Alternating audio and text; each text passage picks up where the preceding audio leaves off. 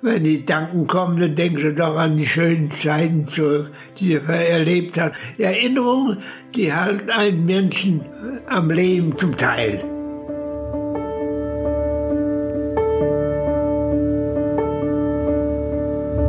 Für mich war es keine erfüllte, Ehe, keine erfüllte Ehe, sondern eine, eine erfüllte Familie.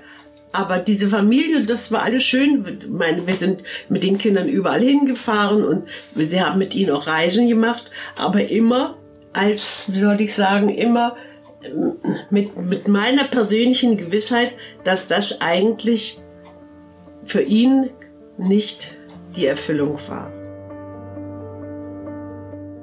Und dann hat er mich, ich war ja auch nicht so ganz so leicht, hat er mich mal über diese Margarettenwiese getragen. die ganze Margarettenwiese da. Das erste Mal haben wir uns geküsst unter einem Baum.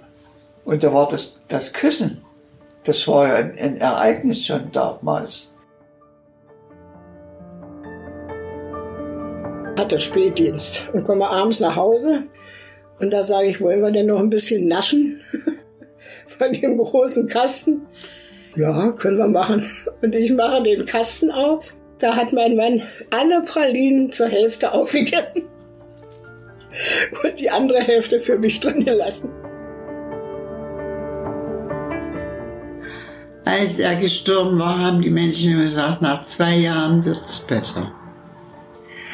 Da lässt der Schmerz nach und dann wird es besser. Das war aber nicht so. Der Schmerz blieb und die Gedanken an ihm auch. Der Hunger und die Liebe.